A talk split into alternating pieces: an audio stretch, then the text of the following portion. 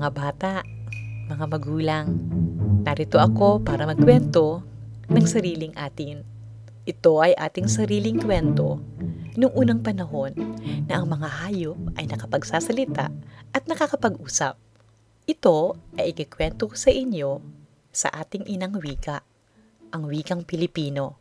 Ang pamagat ng kwento ay ang agila at ang kalapati.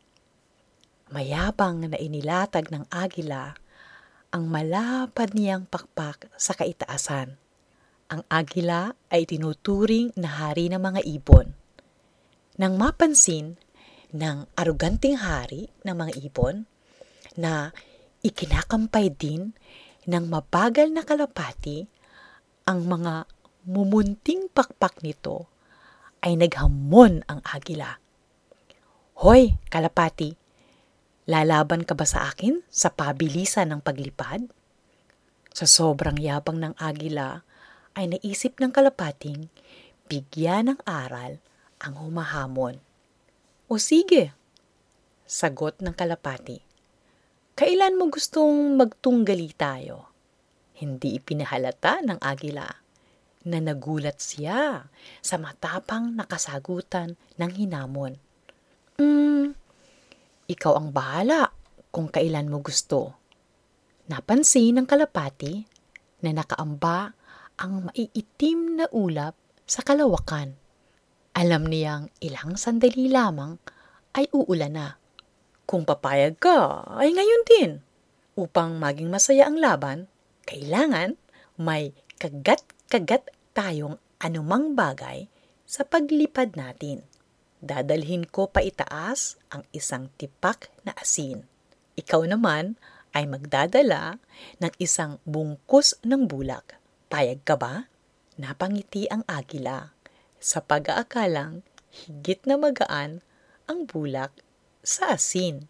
Napagkayari ang sa tuktok ng asul na bundok magsisimula ang paglipad at magtatapos sa tuktok ng berding bundok. Habang naglalaban sila sa paglipad, ay bumuhos na ang malakas na ulan. Ang bulak na dala-dala ng agila ay nabasa ng ulan at habang daladala niya ito ay bumigat ng bumigat. Nagpabagal ito sa paglipad ng hari ng mga ibon. Ang asin ay nalusaw naman na nagpapilis sa paglipad ng kalapati. Sa pagwawagi ng kalapati, hindi na nagyabang mula noon ang palalong agila. Tapos ang kwento. Ngayon naman, ano ang aral na nakuha natin sa pakikinig nito? Ang aral ay sa alinmang labanan huwag tayong pakasisiguro sa tagumpay. Mga minamahal kong mga bata at mga magulang na aking tagapakinig, maraming salamat sa inyo. Mga bata, kung nais ninyo, ikatutuwa ko kung kayo ay gagawa ng mga larawan ng mga bagay-bagay na napapaloob sa ating kwento.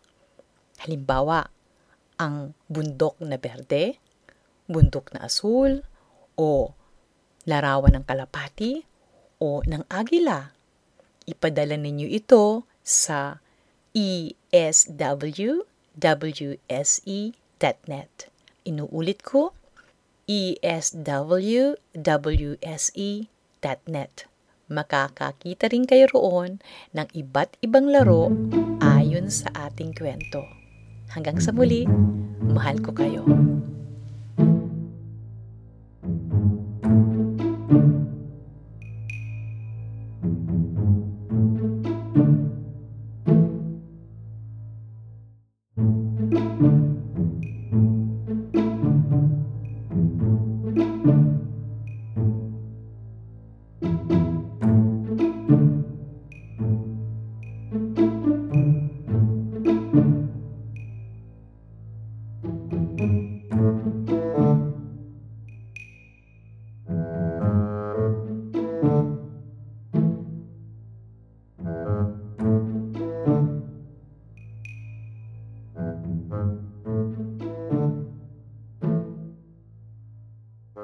Música